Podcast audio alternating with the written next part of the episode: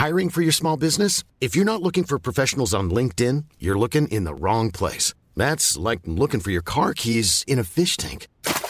LinkedIn helps you hire professionals you can't find anywhere else, even those who aren't actively searching for a new job but might be open to the perfect role. In a given month, over 70% of LinkedIn users don't even visit other leading job sites. So start looking in the right place. With LinkedIn, you can hire professionals like a professional. Post your free job on linkedin.com slash people today.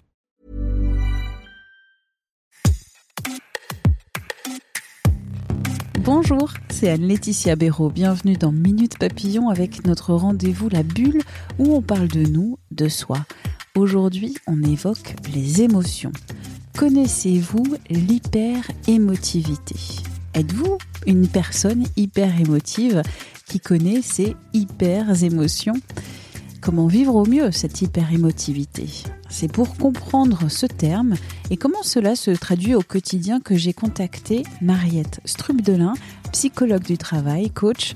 Elle a publié plusieurs ouvrages dont le récent Quand nos émotions déraillent aux éditions Erol.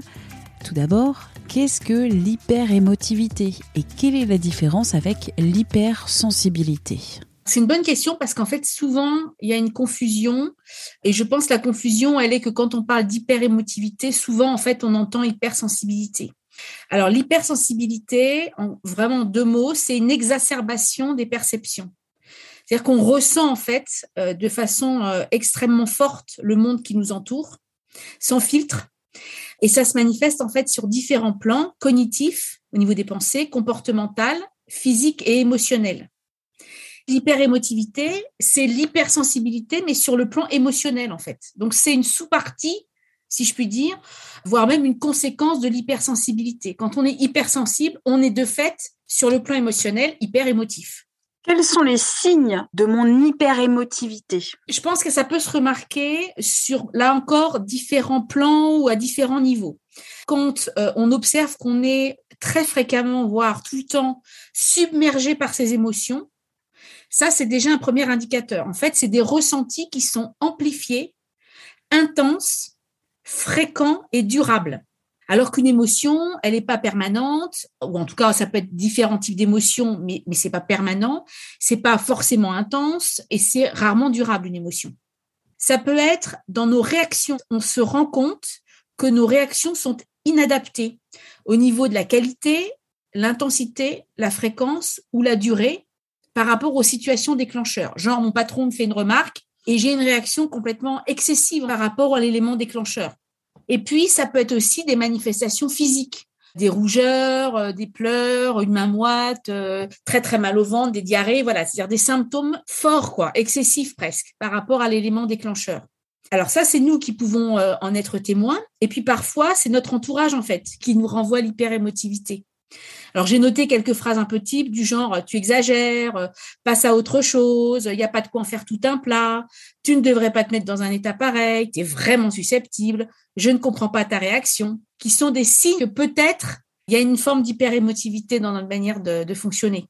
Je suis hyper émotif. Pourquoi il ne vaut mieux pas combattre cette hyper-émotivité? Pourquoi mmh. faut-il mieux composer avec son hyper-émotivité Alors, il y a peut-être deux raisons à ça. La première, c'est que l'hyper-émotivité, comme l'hypersensibilité d'ailleurs, sont des traits de caractère. Donc, soit c'est quelque chose qui nous appartient en propre, ça fait partie de notre tempérament, et je dirais que voilà, ça fait partie de notre ADN presque. Je veux dire, on ne peut pas combattre quelque chose qui fait partie de nous, si ce n'est se euh, nier une partie de ce qu'on ce qu'on est en fait, ce qui serait pour le coup extrêmement violent. Donc ça peut être un trait de caractère ou ça peut être suite à un trauma. Mais dans tous les cas, ça fait partie de nous et donc on peut difficilement combattre une partie de soi, quoi. C'est une forme de violence à soi-même. Et puis par ailleurs, dire combattre, ça voudrait dire être en guerre contre quelque chose et comme si on voulait empêcher en fait qu'elles émergent, alors qu'on ne peut pas ne pas ressentir. Quelque part, on n'a pas le choix, j'ai envie de dire.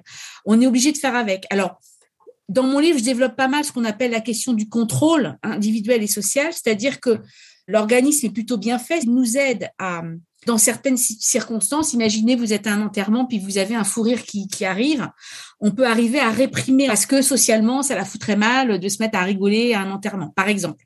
Donc, on peut arriver à masquer ou à réprimer, en fait, certaines émotions. Donc, ça, c'est une forme de contrôle qui peut être, dans certains cas, utile et qu'on a tous utilisé hein, d'une manière ou d'une autre. Le risque, c'est que quand on est dans le combat, donc dans quelque chose qui serait activement contre, ce serait en fait de forcer ce trait-là, quitte à faire de ce contrôle quelque chose d'extrêmement rigide. Bah, je me contrôle, mais je me contrôle tout le temps en fait. C'est-à-dire qu'en gros, je pleure jamais ou je ris jamais. Vous voyez Alors autant ne pas rire un enterrement ponctuellement, ça c'est tout à fait adapté. Mais si ce contrôle devient quelque chose de permanent, donc de rigide, là, ça devient problématique. Combattre est un risque parce que, comme on dit souvent, si je ne m'occupe pas de mes émotions, elles vont s'occuper de moi. C'est-à-dire le risque, c'est qu'à mettre la poussière sur le tapis, comme on dit, ou à réprimer trop, par exemple, ses émotions, eh bien, on ne fait que les entretenir, sauf qu'on ne regarde pas ce qui se passe, et elles vont grossir, grossir, grossir, jusqu'à un moment donné, probablement nous submerger. Donc, on a plutôt intérêt à faire avec. Comment on fait avec? Comment on gère? Ça peut euh, être le temps d'une vie pour travailler là-dessus. Je pense que la première chose peut-être à dire, c'est l'émotion, elle est utile. Il n'y a pas d'émotion négative. Il y a des émotions désagréables, ça c'est une évidence, mais il n'y a aucune émotion négative. En fait, les émotions, elles nous sont utiles. Donc, c'est déjà de comprendre ça et d'accepter qu'on puisse, dans certaines circonstances, être traversé par des émotions, même désagréables, parce qu'elles nous disent des choses. Donc déjà, c'est accepter. Donc ça peut passer aussi par une sorte de déprogrammation parfois de ce que nos parents ont pu nous dire, du genre ah ben, un garçon ça pleure pas, un garçon ça a pas peur, ou une fille, ben, une fille ça se met pas en colère. D'aller chercher toutes ces programmations, ces croyances qui ont fait peut-être de certaines émotions des émotions interdites. Ça peut être aussi de se désensibiliser au regard des autres. C'est pas parce qu'on me dit euh, t'es nul, tu dois pas exprimer tes émotions qu'il faut croire les gens sur parole. Ben non, c'est comme ça c'est comprendre aussi les émotions, comprendre qu'est-ce que ça dit, hein, qu'est-ce que chacune des émotions nous donne comme message, et en fait les écouter et faire ce que l'émotion finalement nous invite à faire. Par exemple, si je suis en colère, ben ça nous invite à poser des limites, peut-être à savoir dire non dans certaines circonstances. Et à partir du moment où j'accompagne l'émotion dans le signal qu'elle m'indique, naturellement, l'émotion ensuite, elle va faire son chemin et se dissoudre en fait. Est-ce que vous avez des conseils pour vivre au mieux son hyper-émotivité au sein de la famille je pense que déjà dédramatiser, c'est-à-dire le fait de savoir que c'est pas une tare, que c'est pas euh, antinaturel, que c'est pas une maladie mentale, etc. Déjà, ça aide, ça permet d'accepter, de redonner de la légitimité. Ça peut rassurer des parents qui peuvent avoir un enfant hyper émotif, de se dire déjà, c'est pas grave, et on compose avec ça. Donc de pas le culpabiliser, de pas l'obliger à ne pas exprimer en fait, tout simplement d'accompagner les émotions.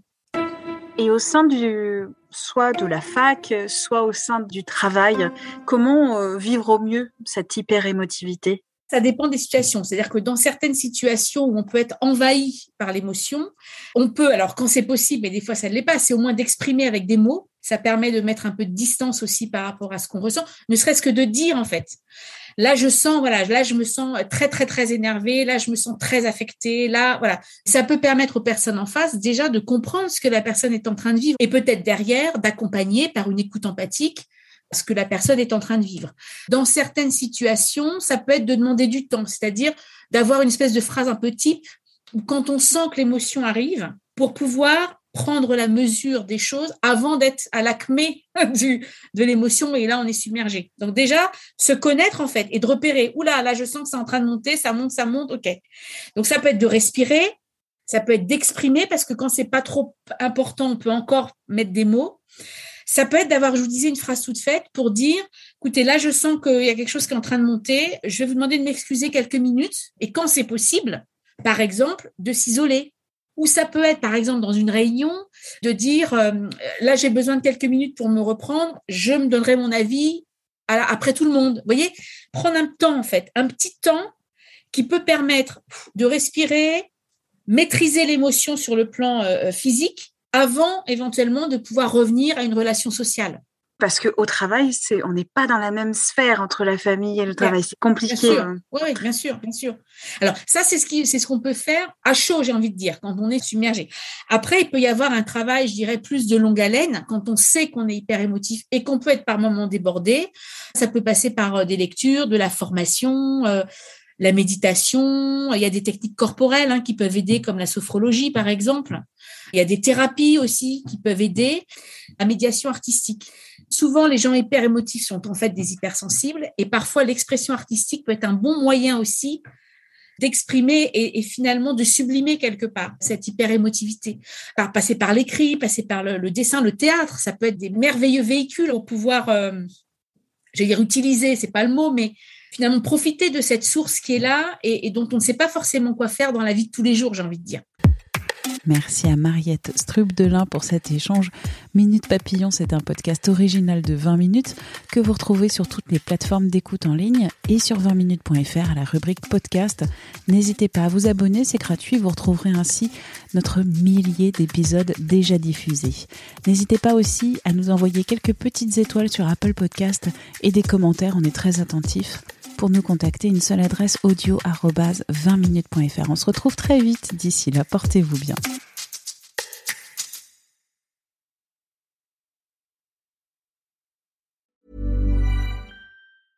Even when we're on a budget, we still deserve nice things. Quince is a place to scoop up stunning high-end goods for 50 to 80% less than similar brands. They have buttery soft cashmere sweaters starting at $50, luxurious Italian leather bags, and so much more. Plus, Quince only works with factories that use safe, ethical, and responsible manufacturing. Get the high-end goods you'll love without the high price tag with Quince.